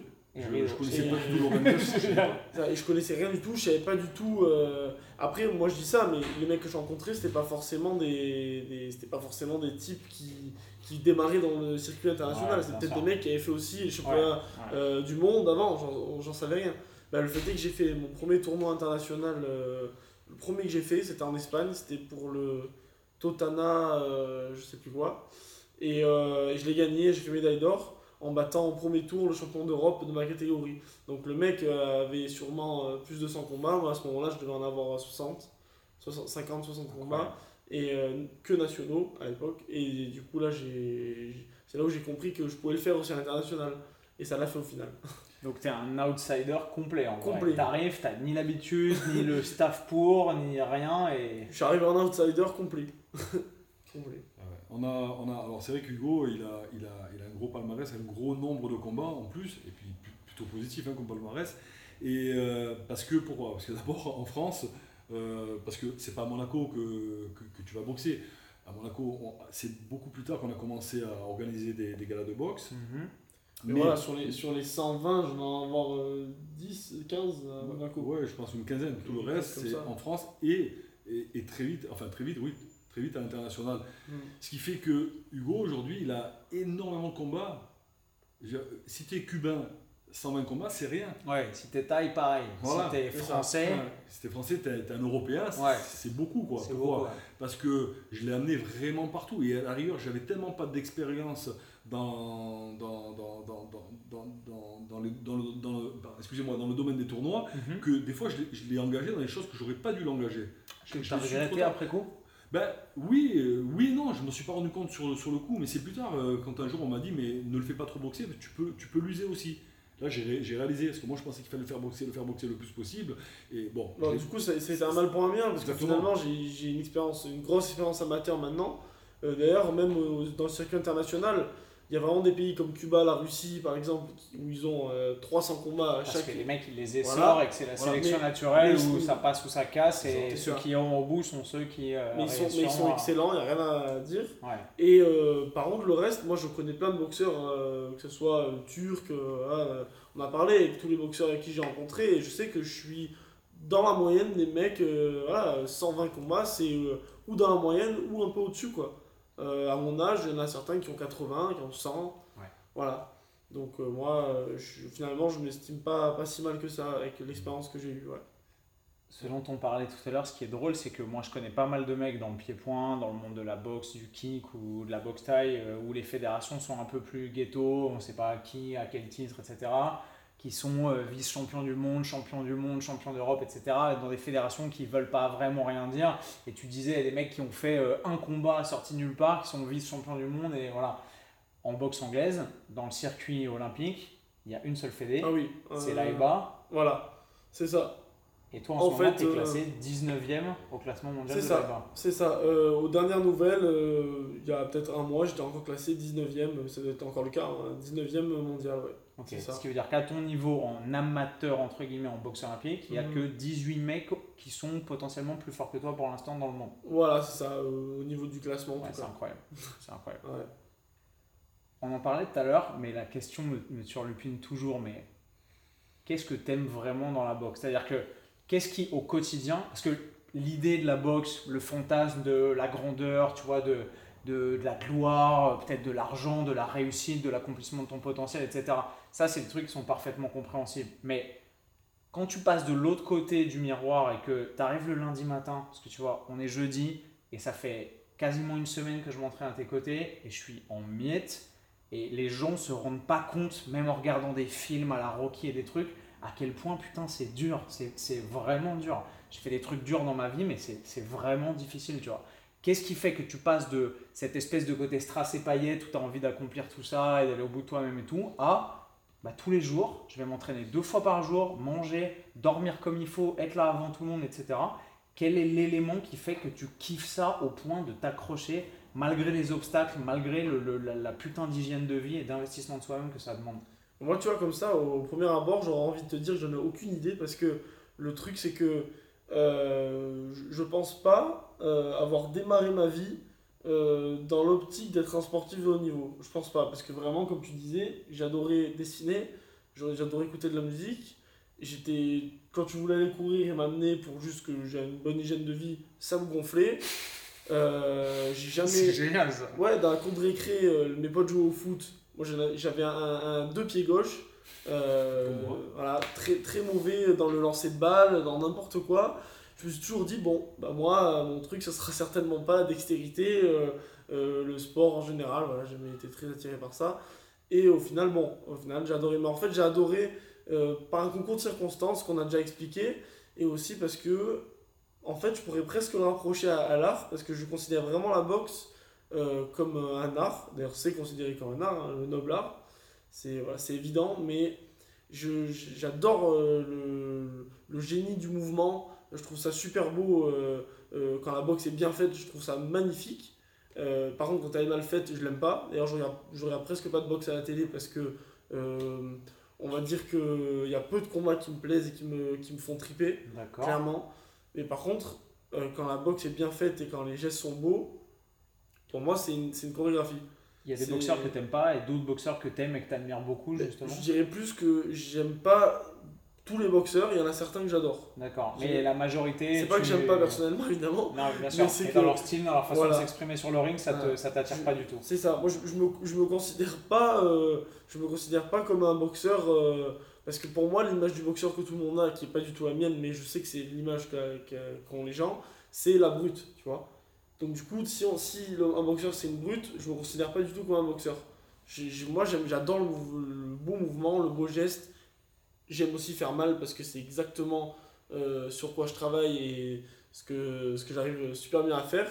J'aime aussi faire mal j'aime aussi euh, détruire mon adversaire. Ça, c'est normal parce que ça fait partie aussi du, de l'enjeu du sport. Mais dans les règles de l'art. Mais dans les, ouais, dans les règles de l'art, Avec l'art et mais la manière. Avec, Et- euh, pour mais- toi, triompher simplement parce que t'es plus fort ou que t'arrives à placer un, coup pas mal, c'est pas intéressant. tu vas arriver à gagner en, en mettant ta stratégie en place, en bougeant comme t'as envie, en t'exprimant comme il faut. C'est exactement ça. Euh, mettre KO mon adversaire, c'est c'est- c'est- c'est- génial. Mais Mais c'est si- que mais si- l'accomplissement de toute cette Mais logique-là. si c'est dans un brouhaha euh, sordide, ça- je trouve ça moins intéressant que si c'est bien fait, que si c'est beau. Ça, peut vraiment se rapprocher euh, d'une chorégraphie de danse ou d'un ou d'un voilà quelque chose de, de beau. Moi, je trouve ça vraiment euh, Ça, c'est son Génial. côté perfectionniste. Quand tu disais parfois il gagne et il sort par KO et il descend le ring, il est là, ouais, mais j'aurais pu faire ci, faire ça, ça me c'est- saoule. c'est- c'est des- il, est il, est, il est étonnant très souvent parce que euh, bon, il a gagné beaucoup de combats et, et très souvent il est descendu déçu. Très souvent, je comprenais pas. Et il me dit non, mais non, c'est pas possible, j'aurais jamais dû faire ça. j'aurais pas Pourquoi dû faire Parce ça. que tu t'en veux de ne pas être arrivé à faire certains trucs ou... Pa- Parce que je, je considère que je m'entraîne tellement dur et je m'entraîne tellement dur euh, réellement que euh, quand j'arrive sur le ring et qu'il y a le, un- le moindre truc qui, qui va pas, euh, parce que ça arrive toujours, parce que tout ne fonctionne pas comme on le veut, et ben euh, ça me frustre parce que je me dis, vu tout ce que j'ai donné à l'entraînement, ça devrait pas arriver comme ça. Ça devrait être tout parfait. Mais maintenant, avec la, voilà, sagesse de l'âge, je suis pas, je suis pas très vieux, mais euh, euh, ouais, quand même, euh, j'ai pris un petit peu de maturité et je me rends compte que, au final, bon, je, suis moins, je suis moins râleur quand même. un peu moins. Quand j'étais petit, c'était vraiment dans l'excès et, je, et je, je, pouvais, je, je pouvais me mettre à pleurer de nerfs de ne pas avoir réussi à placer tel coup ou de pas avoir réussi à maîtriser le combat de telle manière. Vraiment de telle manière. Pas juste maîtriser le combat, je voulais le faire comme ça. Et si j'ai pas réussi, le combat là où pouvais- toi tu voulais, dans le rythme que tu voulais. Voilà, c'est ça. Si j'étais pas le maître total du ring, je pouvais me mettre à pleurer presque. Maintenant, c'est plus le cas. Maintenant, je, maintenant euh, j'ai pris de la maturité et, euh, et, euh, et maintenant je maîtrise le combat, quoi qu'il arrive. C'est incroyable. C'est Mike Tyson qui disait tout le monde a un plan euh, Avant de prendre, avant de prendre un la coup sur la gueule, c'est ça C'est ça, c'est ça. Tu le sens ça un peu? Ou parfois où, où t'as jamais été en situation de difficulté au point de Si, te si. dire oh je sais plus je sais plus ce qui se passe, oui, je suis en mode survie genre euh, Si, si, si, si, bah, euh, comme tous les boxeurs euh, de, de la planète, je pense qu'il y a eu forcément des fois où, où ça s'est pas passé comme on voulait. Et moi, c'est vrai que j'ai toujours un plan, enfin, encore plus maintenant avec mon nouvel entraîneur où vraiment on, on met en place des stratégies mhm. béton qui fonctionnent tout le temps d'ailleurs. Et, mais j'ai toujours un plus ou moins un plan, mais c'est vrai que ça m'est déjà arrivé de monter le ring avec un plan en tête et euh, finalement de me rendre compte que le mec boxe pas du tout comme je l'avais imaginé ou comme je l'avais vu dans la vidéo même. Ça, il a changé complètement de style de boxe, ça, arrive, ça arrive tout le temps. Et euh, ou alors le mec est ultra puissant, ça m'est déjà arrivé une fois vraiment d'être euh, euh, ébahi par euh, la puissance du type et de me dire ouais je peux pas boxer comme je peux pas faire ça finalement. Ok, faut que je, faut que je, Je change, change de stratégie, parce que sinon je vais me faire détruire. ouais. Bah c'est ça, Ok. donc en fait euh, il y a eu vraiment des fois où c'était où c'était pas aussi simple que ça quoi. Ouais, ouais. Ouais, même euh, beaucoup, hein, c'est pas... Et tu bosses là-dessus, tu bosses sur cette maturité dans le ring, sur le fait d'être flexible, d'être capable de t'adapter en cas de coup dur, de changer de stratégie, d'avoir plusieurs cordes à ton arc. Ah mais carrément, moi je, je, je suis vraiment de l'école du changement de stratégie euh, perpétuel, c'est-à-dire que euh, même avec mon coach euh, Carlos, Ouais. voilà, j'arrive dans le combat avec une stratégie, au premier round où il me dit c'est bon, très bien, continue, on continue comme ça, soit il me dit ok on change, je fais ça, ça et ça, et je l'écoute, et, euh, et même moi j'ai le droit de, de rajouter des stratégies que je me fais aussi moi de mon côté, de les tenter, non je suis tout le temps en train de, de, de me renouveler dans le combat. C'est un truc qui m'a beaucoup frappé les 4 jours que j'ai passé à vos côtés déjà, c'est que j'ai l'impression que contrairement à l'idée que je me faisais de la boxe, ou comme tu disais, c'était un peu genre, eh, c'est un truc de brut, vas-y, euh, casse-lui la gueule et tout, il y a énormément de, de, et de compassion entre ton entraîneur et toi, où il comprend vraiment la position dans laquelle tu es, il se met à ta place, il anticipe sur tes réactions, tes émotions, etc. Et surtout, c'est pas un truc en mode survie, sélection naturelle, vas-y, faut être dur, si t'es pas dur, tu dégages, etc. Mais il va vraiment chercher à optimiser ton fonctionnement, à rentrer dans ta tête, à comprendre comment tu fonctionnes, à pouvoir te, te, te mettre en valeur sur tes points forts et essayer de travailler sur tes points faibles, etc. C'est un vrai jeu d'échecs, la boxe, tu, tu le vois comme ça? Ah ouais, mais carrément. Après, là, ce que tu disais, euh, l'empathie qu'a mon entraîneur envers Ouais. euh, ses boxeurs, etc., ça, ça, ça, ça dépend de. Tous les entraîneurs sont pas comme ça. Voilà, tous les entraîneurs sont pas comme ça. Moi, j'ai la chance d'être tombé avec un entraîneur euh, génial, avec qui je m'entends extrêmement bien. Et vraiment, on, on a une relation vraiment euh, euh, fusionnelle dans la boxe, tu vois. Où vraiment, s'il me dit quelque chose, je sais très bien pourquoi il dit. Et je sais très bien qu'il a raison et que je dois le faire de cette manière. Et euh, je branche jamais quand il me dit le moindre truc, alors que je suis plutôt du style à, quand on me dit quelque chose, euh, de me dire Ouais, non, mais attends, j- je pense que j'ai raison, mais euh, vas-y, on va voir. Là, je ne me pose même pas la question. Euh, je sens vraiment un truc qui fonctionne vraiment bien avec lui. Et, je... et voilà, et ça fonctionne parfaitement bien. Il Comme est, ça. il est comment avant le combat? Un gros? Un combat sur lequel il y a une échéance, il y a un enjeu, il y a. Alors, je sais pas si il a l'art et la manière de cacher son stress, mais moi, il m'a toujours euh, impressionné.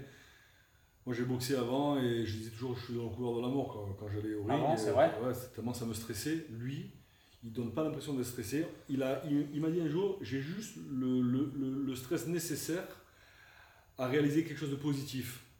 Alors que moi, c'était plutôt le contraire. Je pense que je suis un peu comme tout le monde. j'ai- Le stress m'envahissait tellement que ça pouvait être vraiment négatif. Donc lui, il a, il a juste le stress qu'il faut, euh, ça le booste. euh, Ça te galvanise à donner le meilleur de toi-même. Ouais, à- Ouais, ouais, ouais. Moi, ouais. Vas-y, vas-y. Non, j'a- j'allais dire que j'ai un peu l'art et la manière de cacher le truc quand même parce que je me suis toujours dit que euh, si j'étais stressé, il fallait pas le montrer euh, déjà à mon entourage parce que je veux que l'émulsion de groupe soit euh, au top et euh, surtout pas mon adversaire. Donc du coup, du vestiaire où le mec me voit pas jusqu'au ring, je me mets dans, dans, une, dans, une, dans, dans une ambiance, dans un Mhm. mood tout Tu te seul. mets dans un personnage, Ouais, tu dans portes un- un, voilà. masque quand t'arrives. Et je me dis, ah non, non, je suis pas du tout stressé. Et je me mets dans ce, dans ce, dans ce mood-là, jusqu'à sur le ring devant lui quand on touche les gants. Et voilà, parce que je veux pas que je veux pas qu'il qu'il sache, ça fait partie du jeu. Mais au fond de toi, ça t'est arrivé d'essayer de- d'afficher euh, une poker face en mode euh, je sais parfaitement où je suis, je Mhm. contrôle tout, et d'être terrifié à l'intérieur? Terrifié, non. Terrifié, je pense pas, parce que terrifié, Il c'est. n'y a, pas de- y a pas de panique, il n'y a aucun pense- moment où tu te dis putain, qu'est-ce que je fous là quoi. Je pense pas que tu peux être terrifié euh, si tu as décidé de faire des combats euh, de boxe euh, et d'essayer d'arriver au niveau où, où je veux arriver.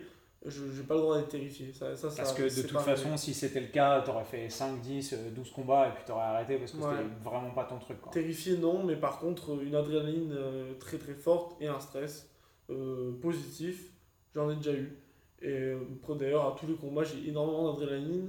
Et euh, ouais, un petit, un petit stress euh, au fond comme ça, mais qui me pousse à faire de, de grands trucs parce que tous les mecs euh, contre qui je devais pas gagner, je les ai battus grâce à ça, finalement.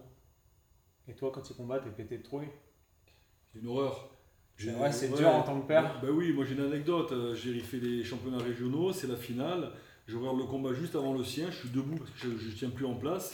Et, et- et je vois deux, deux gamins qui s'en mettent plein la tête. Et je me dis, mais c'est des malades. Mais c'est des malades pourquoi? Parce que je pense à mon fils qui est dans le vestiaire, qui attend son tour. Or, au deuxième round du combat, on appelle les boxeurs qui sont dans le vestiaire pour commencer Ça, je à- savais pas. Au cas où il y a un C'est au ça, début du troisième, pour pas que le- la soirée traîne, etc. ça, je sais pas que j'ai mon fils qui est juste derrière moi, qui m'observe et qui a, qui a très bien compris que je suis hyper stressé.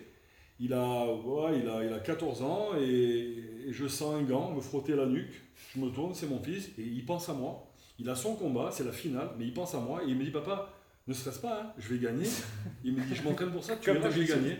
Et je me suis dit Mais, mais, mais comment il fait? Mais comment il fait Il a gagné. Et il a gagné. Ouais, il a gagné. Et toi, ça t'a. Tu t'es dit, ok, c'est bon, faut Ouais. prendre un peu de recul. oui. Alors, c'est- drôle parce que j'ai. euh, ça dépend. En fait, j'ai énormément confiance en lui. Je, je sais qu'il est, je sais qu'il est béton. Je sais que Ouais. il s'entraîne tellement, mais tellement, tellement. C'est, c'est tout à l'heure on parlait d'amateurisme. C'est un vrai pro. Ouais. Je veux dire, il vit euh, pour la boxe, il vit de la boxe aussi Ouais. euh, aujourd'hui, parce que c'est un athlète de haut niveau. Tu sais que j'étais impressionné de ça en arrivant et quand je raconte aux gens que je suis venu m'entraîner aux côtés de mon pote qui prépare les JO et tout, les gens se disent vous allez faire quoi? Vous allez, vous allez au sport? Tu sais, ils comprennent pas, à moins d'être dedans, tu peux Pas pas comprendre ce que ça fait en fait de, de se lever le matin tous les jours à la même heure, d'aller à l'entraînement, d'être là 10 minutes à l'avance, d'avoir un planning hyper cadré, de savoir 2, 3, 4, 5, 10 semaines avant ce que tu vas faire et tout. Mm. Les gens sont pas dans cette Ah, optique-là. il, a, il- il a quelque chose de, de, de moins tibétain en lui parce que il se, il se lève à, à- à l'aube, euh, il mange à des heures précises, il se couche tous les après-midi, il fait sa sieste. Enfin, Ouais. je veux dire, il fait ça depuis des années. Ouais. Dire, beaucoup euh, d'autres auraient craqué et auraient dit mais j'en ai marre, j'ai envie de, de vivre. Il arrive à, à s'accorder, il, gère tout, franchement il gère tout. Euh, il- le truc, c'est que je vis super bien. Je peux pas me dire j'ai envie de Voilà. vivre parce que c'est exactement ça. que j'ai envie de vivre depuis, Ouais. depuis toujours. Tu sens pas de euh, monotonie? Zéro?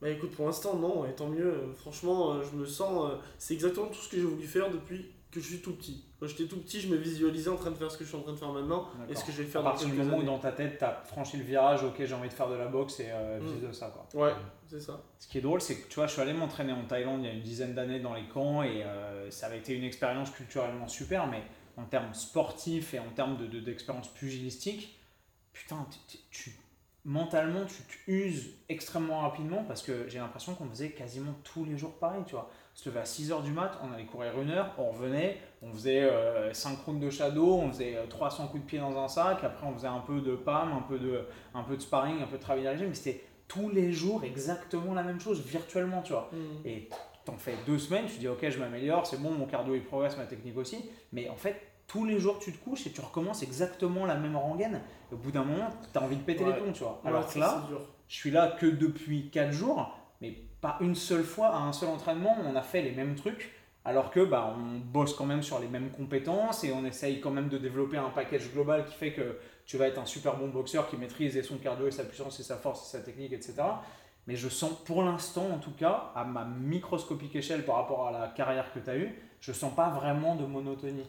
Ça, c'est Carlos Formento qui, qui Ça, gère ça d'une main de maître. D'accord. Euh, moi aussi, depuis que je suis arrivé, j'ai pas fait un seul entraînement pareil presque, à part les sparring, mais euh, tout ce qu'on fait, c'est toujours différent. Il fait, il fait vraiment en sorte que toutes les semaines soient différentes Ouais. et qu'il n'y ait pas cette monotonie. Il me l'a jamais dit, mais je suis certain qu'il prend en compte. Qu'il y fait attention. Ouais, je suis ouais. certain qu'il qu'il fait attention. sans tomber pour autant dans l'écueil, euh, des mecs qui s'entraînent comme des bolos sans muscu, en mode ah bah, je choque le muscle, j'essaie de faire des entraînements différents, etc. et qui ne progressent jamais. Toi, tu sens vraiment que c'est les mêmes bases à chaque fois et que c'est ou du travail d'endurance, ou du travail de puissance, ou de la force, ou de la technique, ou des déplacements, ou du jeu de jambes, etc.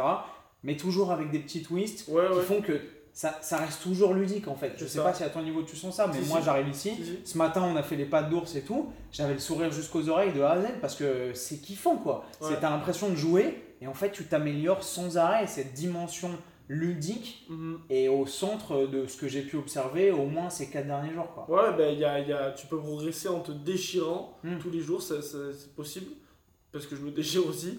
Mais tu peux aussi progresser euh, parfois avec des, des, des programmes de récupération, des entraînements pas forcément très durs physiquement, mais euh, plus difficiles euh, en, en termes de, de réflexes ou de, ou de, de, de réaction, euh, qui vont pas forcément nécessiter que tu aies un gros cardio, Mm. mais, qui, mais plutôt que tu sois vif. Et ça, c'est des trucs plus ludiques. euh, ouais, donc en fait, on peut progresser de plein de manières différentes. Et c'est un, un peu la nouvelle école de la boxe, qu'avant, on, on était vraiment dans le. Enfin, de ce que j'ai vu dans, dans le dur, le dur, le dur, le dur. Alors, c'est très dur la boxe, quoi qu'il arrive. Moi, je m'entraîne, euh, c'est super dur. Mais il y a des- d'autres manières aussi d'appréhender euh, la chose. Hmm. Et dur et ludique, c'est quand même beaucoup plus sympa que dur et débile et toujours avec la même Voilà, méthode, en plus, dur et. et, euh, exact, Ouais, ça. on est d'accord. Surtout pour un garçon qui a ta sensibilité, qui a besoin peut-être de, de- d'être stimulé émotionnellement, en Ouais, termes ouais, de créativité. On sent ça dans ta boxe. Quand je te vois faire ton shadow et tout, on sent que c'est pas simplement une routine et que tu as, toujours envie de tester des trucs et Mhm, d'expérimenter et de, jouer avec l'ensemble des concepts qu'on te donne en fait. Ouais. À regarder, c'est, incroyable. Tu parlais tout à l'heure d'art, de sensibilité à la musique, etc. T'aurais fait un truc là-dedans si t'avais pas fait de boxe, t'aurais fait quoi de ta vie? T'aurais aimé faire quoi d'autre?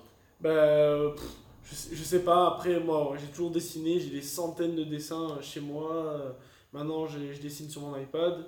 Euh, Tu sais que tu m'as jamais montré aucun de ouais, je, je te montre après. C'est très très chaud. je te montre après. Et euh, la musique, je l'écoute euh, H24, c'est-à-dire que à la maison j'ai l'enceinte allumée en permanence avec le son à la fond. plage, pareil. À la plage pareil, Ouais. dans la voiture pareil, Ouais. à l'entraînement pareil, À si je peux mettre ma musique sur Ouais, la- tout je peux. Voilà, euh, en rendez-vous, euh, salle d'attente du docteur, euh, j'ai AirPod, euh, dans- enfin, tout le temps. Et euh, donc euh, voilà, mais après, euh, est-ce que j'aurais fait quelque chose là-dedans? Je sais pas. Je pense, franchement, je sais pas, j'ai pas de, de, de, de don pour un, pour un instrument euh, précis, je pense pas. Après, euh, j'ai- j'aime beaucoup les choses esthétiques, j'aime- les belles choses. Donc peut-être que j'aurais aimé euh, faire, je sais rien, un designer d'in- d'intérieur ou quelque chose comme ça, quoi. Parce que j'aime vraiment les trucs. Mais il n'y a pas un truc où tu dis putain, j'aurais bien fait, je sais pas, pilote de chasse ou médecin ou vétérinaire ou un truc qui, est toujours un peu dans un Bah, bah, moi, ça c'était boxeur. hein. D'accord. Euh, Celui-là, le truc qui dans la tête, c'était le boxeur. Et t'as cliqué dessus Ouais. C'était ça. chambé. Mm. On parle des JO un peu? Ouais, Parce que c'est quand même un, on est un peu là pour ça, surtout ouais, ouais, c'est clair. Ouais, bah, Euh, ouais, ouais. Euh, je suis en plein dans, sur la route là. euh, j'ai les qualifications, je dois me qualifier pour les Jeux Olympiques, ça se passe pas, ça se passe pas comme ça. C'est pas une qualification, c'est pas comme je suis de Monaco, je suis invité aux Jeux Olympiques, c'est pas comme ça. Il faut que je me qualifie comme tout le monde aux qualifications européennes qui vont se dérouler à Paris du 4 au 9 juin. Et euh, donc, du coup, tous les boxeurs euh, d'équipe nationale européenne se rencontrent là. Et c'est un tournoi. Donc, euh, c'est où à Paris, tu sais déjà Euh, Je sais plus. C'est où c'est? À l'INSEP Non Non, c'est dans les Saônes, Ouais, précisément. euh, Ok, d'accord. Et c'est un tournoi avec plusieurs tours. Et euh, je saurais pas te dire exactement combien de tours faut gagner. Mais je sais que moi, en fonction de qui je vais prendre, il faudrait que je gagne un ou deux tours encore. J'ai déjà gagné le premier tour en mars dernier. Ouais, je me souviens. C'était à Londres. Mhm. Ils ont, euh, ils ont arrêté la compétition à cause du Covid en plein milieu. Mhm. Donc j'ai gagné mon premier tour. Là, j'attendais que ça reprenne. Mhm. Ça va reprendre donc en juin, comme je t'ai dit.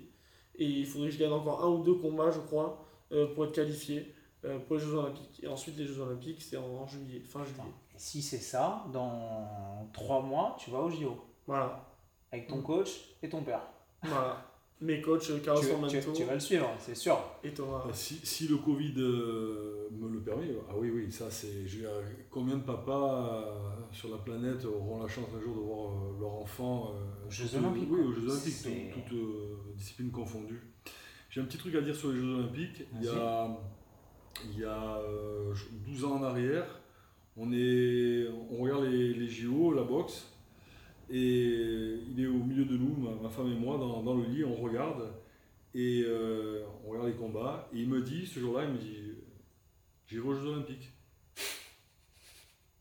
Mais je m'en rappelle, je m'en rappelle parce que bien évidemment ça m'a touché qui, qui dit ça, mais je ne l'ai pas imaginé à ce moment-là, c'était, vraiment très tôt, très tôt. Mais, mais très vite après dans son parcours, il a, il a fait son premier combat euh, qu'il a, qu'il a perdu. Et, T'as euh, perdu ton premier combat tout Ça, c'est intéressant, ça. Ouais, c'est, Ouais. là aussi, euh, bon, dans des conditions un, un peu, un peu spéciales, je dirais, voilà, mais bon. euh, Oui, c'était bon, c'était un petit peu étonnant, mais bon, c'est Ouais, comme ça. Dans la boxe, c'est aussi arrive. la boxe, voilà, ouais. Ouais, c'est un peu surprenant. Ça. Mais bon, voilà, et, et moi je suis son père et il est tout petit et je, je lui explique que c'est des choses qui arrivent. Mais comment expliquer à un enfant de, de de perdre son 11 ans combat où tu penses Voilà. que c'est ton truc et t'es Ouais. et tout et tu te fais ramasser et tu dis Ouais. bon, voilà, va, va- va- va lui dire qu'il aurait dû gagner, mais qu'il a perdu. Co- Comment, comment lui expliquer ça? Et puis surtout, je me suis mis à sa place, il a dû se dire mon père il me dit ça pour me rassurer. Ouais, mais en, Bah fait, je, suis- carrément. en fait, je suis nul. Mais, mais moi j'ai même envie de dire un truc d'ailleurs pour les, pour les, les, les gamins qui veulent commencer la boxe presque. J'ai pas perdu que mon premier combat, moi j'ai eu une, une longue série euh, plus ou moins normale de défaites, on va dire. Mhm. Et, euh, mais ça a duré peut-être sur 4 combats, je crois, ou c'est 5 ça. combats. C'est 4 combats en Quatre les combats, quatre voilà. premiers. 4, 4 premiers, j'en ai pas gagné un seul. Donc ça c'est c'est important à dire parce que moi je sais que si j'aurais été petit et que j'aurais vu une vidéo d'un mec qui est à mon niveau, même si je suis pas encore au plus haut niveau, mais ça m'aurait intéressé d'entendre ça. Tu peux quand même perdre tes 4 premiers Ouais. combats ou Ouais. tes 15 premiers et finir, euh, entre guillemets, finir comme ça. C'est- là, Voilà. c'est là où on voit toute sa détermination. Et puis, il y, a- il y a tellement de gamins qui auraient abandonné parce qu'ils auraient été dégoûtés. C'est dur la boxe. Et puis, et puis voilà. Et puis, euh, donc, le combat dont je parlais là, à l'instant, il est, donc on, on repart, on prend la voiture, on est loin de chez nous. Et il est derrière et il pleure. Et il a eu, je dirais, une, une médaille de récompense, quoi. Je veux dire, parce qu'il a boxé, ça se fait beaucoup chez les petits, voilà. Ouais. Il a une médaille, il est derrière, il est en train de pleurer, je le regarde dans le rétro. Et je suis à court d'arguments. Je sais plus quoi lui dire. je sais vraiment plus quoi dire parce que je vois que quoi que je lui dise, ça, Ça, va pas. ça suffira Non, pas. ouais. ça va pas, il, a- il veut, il veut pas, il veut pas l'admettre, euh, voilà. Et, et tout d'un coup, entre deux gros sanglots, il me sort, euh, papa, on est quel jour? Et je lui dis, euh, Hugo, samedi. Et là, il me dit, ah ok, ah, super, plus que demain à attendre pour que le lundi je puisse m'entraîner. Et là, franchement, je me suis dit, Putain, c'est il y a quelque chose. Ouais, ok, Il y a quelque chose parce que C'est pas Voilà. j'ai plus envie d'y aller, c'est bon. c'est ça, euh, ouais. c'est ça. Moi, je, moi j'ai, je lui ai dit, Hugo, tu sais, si tu veux, si tu veux laisser tomber la boxe, je peux comprendre. Je, l'ai- je, je veux vraiment dire aussi, parce qu'il disait que c'était important pour les enfants de, de- de savoir qu'on peut perdre. Ouais. Mais je veux dire aussi que pour les gens qui vont nous écouter, je n'ai jamais forcé mon fils à boxer. Ouais. Tu l'as dit déjà. mais j'ai- c'est presque ouais. tout fait pour Ouais. l'empêcher de boxer, mis à part le fait que c'est vrai que je lui ai donné des leçons, mais je ne l'ai Ouais, pas imaginé ouais, à ce moment-là, il avait 5 ans, Ouais. 6 ans. Mais j'ai, tout fait pour, euh, voilà, pour, pour pas le voir un jour boxer. Après, par contre, quand j'ai vu et que j'ai compris, De quoi il était capable, je me suis tu dit, t'es allé voilà, se là, il faut, être derrière lui. Ouais. D'abord, il aurait aimé n'importe quoi, j'aurais été derrière lui. C'est, mon sang, c'est mon fils, voilà, ça, ça marche comme ça, c'est la famille. Mais, mais, mais néanmoins, j'ai, vite vu qu'il avait des qualités euh, un, peu hors norme. Et tout à l'heure, tu as, cité quelqu'un, et ça m'a, fait sourire. Tu as dit Cristiano Ronaldo. Mhm. Et ça fait un moment que je cherche depuis tout à l'heure, je me dis comment il s'appelle, parce que je suis vraiment pas féru de, de football. Comment il s'appelle, comment il s'appelle? En fait, Hugo, euh, il est, en tout cas, surtout ici, il est, il est un peu surnommé euh, de temps en temps Ronaldo. Pourquoi? Parce qu'il a, il a cette similitude avec, avec ce, cet athlète de s'entraîner tout le temps plus que les autres. Tout à l'heure, il a dit. Ouais. Mais c'est vrai. Et, et c'est- d'autant plus déjà Ouais, que ouais. et c'est d'autant plus étonnant qu'à part cette année où il a, il, a, il- je dirais, il a un staff, il a d'autres boxeurs autour de lui, il a toujours été tout seul, donc il aurait pu se reposer. Je veux dire, euh, non? Ouais. Je veux dire, tu lui dis, tu fais le sac, il te le fait à fond. Tu, lui- tu fais le shadow, il te le fait à fond. Il va courir à fond, il fait tout à fond. Ouais, il enchaîne tout à fond. Pourquoi Parce qu'il veut, il veut être le premier, il veut être le plus rapide, il veut être le, le plus performant. Et, et- et c'est vrai que je l'ai jamais vu perdre, je sais pas si c'est le mot. Euh, tu sais, il y a de l'orgueil même dans un footing avec, Ouais. d'autres- avec d'autres boxeurs. Tout le temps arrivé premier, tout le temps, tout le temps. D'ailleurs, je, je croyais courir très bien jusqu'au jour où j'ai voulu Ouais, moi aussi. mon fils. Ouais, ouais, moi aussi. Ouais, Il y a une petite vidéo sur YouTube à ce propos d'ailleurs, mais moi aussi. Quoi J'ai eu l'impression d'être un lévrier de course avec le, le cul du lapin qui courait derrière Pareil. moi. Et, plus. Il avait euh, voilà, 15 ans, c'est pas aujourd'hui, c'était déjà très dur. Très dur. J'ai une anecdote là-dessus. euh, on est au stade Louis II. euh, Hugo, bon, moi je, je- je passe beaucoup de temps à la salle, je suis président du, du club. Après, c'est c'est venu voilà, au fur et à mesure. Néanmoins, je, je sors du travail, je pars à, je pars à la salle, j'enchaîne, mais quand j'arrive, l'en- l'entraînement a déjà commencé. Et je ne sais pas que mon fils s'entraîne depuis plusieurs mois sur la piste du stade Louis II, la piste d'athlétisme, là où on voit les matchs de football de la SM. Et euh, un jour, euh, je vois là, un gars que je ne connais pas, qui en hurlant se présente en étant l'entraîneur de, de- de- de la section athlétisme de la SM, Mhm. et qui me dit qu'il veut plus voir les boxeurs parce qu'ils ont envahi le terrain, parce que Hugo c'était le premier, je l'ai su après. hein. En fait, ils ont, ils ont tous suivi, enfin les boxeurs loisirs, hein. On est tous allés faire des footings là-haut. Tout le monde fait des footings. Donc voilà, il a, il a- il a très mal vécu. Et il me parle du couloir numéro 1, mais moi je sais pas ce que c'est. Donc je dis, ben, écoutez, je monte, expliquez-moi. Et il m'explique, ok, très bien. Je dis, bon, très bien, mais plus personne ne met les pieds ici, j'ai compris. Il me dit non, sauf un. Et j'y pense un peu. J'y pense un tout petit peu. Je dis, ah ouais, euh, sauf Mais, un. euh, le- Lequel? lequel? Pourquoi? Et il me dit, bah, celui-là, là-bas, celui-là. Et je lui dis pas que c'est mon fils.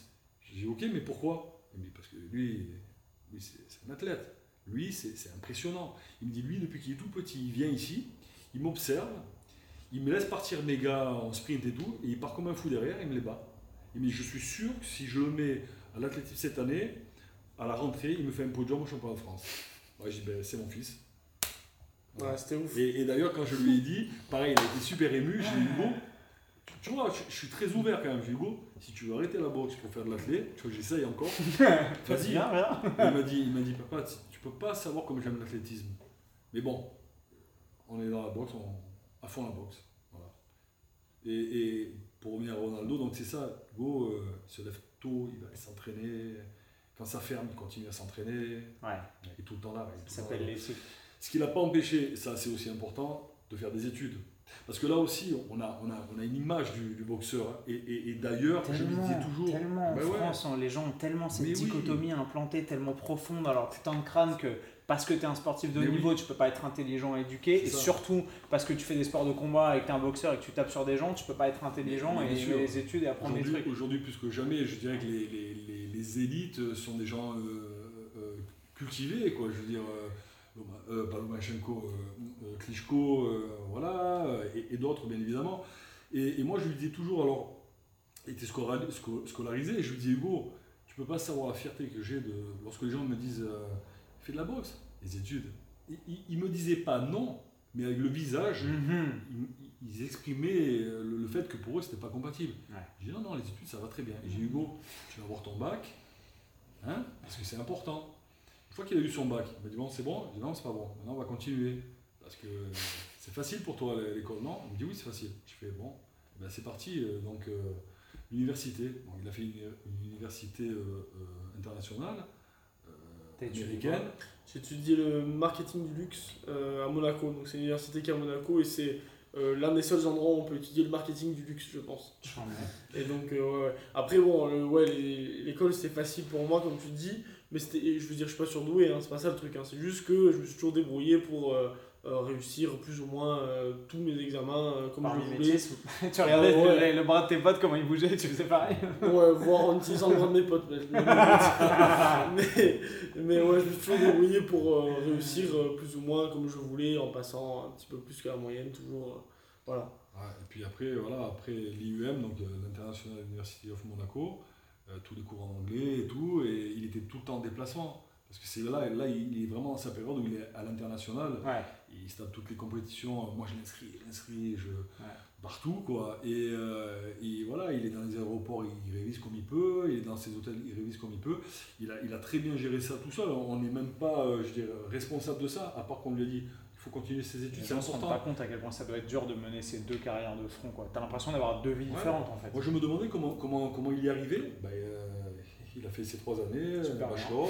et Super puis, bien. et puis euh, lorsqu'il a son bachelor, il me dit Ah, en fait, j'ai oublié de te dire, j'étais inscrit à l'université en ligne et j'ai décroché un diplôme.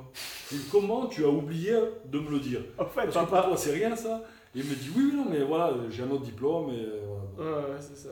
C'est génial. hein. C'est- c'est ouf. C'est quoi aujourd'hui ton plus grand rêve? Euh, alors, du coup, de l'ordre du rêve, de l'ordre de ce que tu as dans la tête maintenant genre, pff, moi, je, je préfère, enfin, franchement, je préfère parler d'objectifs. Hein. Je te dis la vérité. Moi, mon objectif, c'est de devenir champion du monde de boxe, euh, de boxe en professionnel. Et avant ça, de faire une médaille aux Olympiques. D'accord. Quelle que soit la Ouais. couleur de la médaille. Ouais. Et de revenir avec une médaille des JO. Je veux faire la médaille d'or, ça c'est normal. Mais, euh, mais voilà, moi, ce que, on va dire que ce que je me suis toujours fixé, c'est la médaille au jeu, être champion du monde en professionnel. Voilà. Incroyable. Bon, comme quoi, croire en ses rêves, primo, avoir le bon environnement pour pouvoir les réaliser, deuxio, et bosser dur, dur et dur pour espérer un jour arriver au sommet. J'espère que ce podcast vous a plu, qui vous a motivé et qui vous a appris des trucs. Moi, j'en ai pris plein les yeux. Les garçons, merci. Toi, Hugo, tu sais ce qu'on te souhaite. Ben merci. Toi, André, de pas trop stresser quand ton fils va monter sur le ring pour ses prochaines échéances. Prochain combat, les qualifs à Paris pour les JO. Prochain combat, oui, euh, juste avant, dans, dans deux semaines, je, combat, je m'en vais en, euh, en Espagne sur la péninsule, euh, faire un combat de préparation. Deux combats préparation. Comme ça, les dos dans le pif?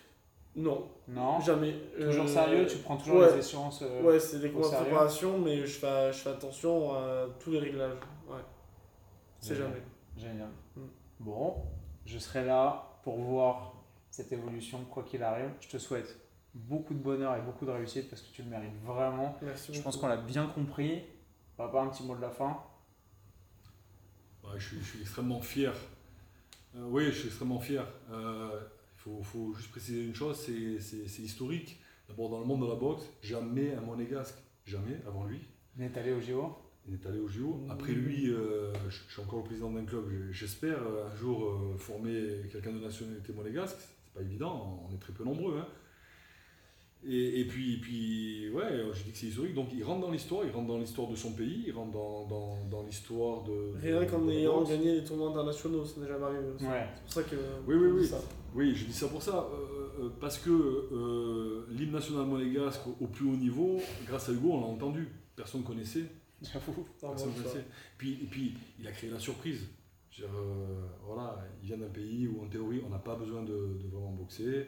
Et, euh, Et pourtant. et, et pourtant, ouais, pourtant il n'avait pas besoin de, de ça. Et à part le, le- le désir euh, sans limite.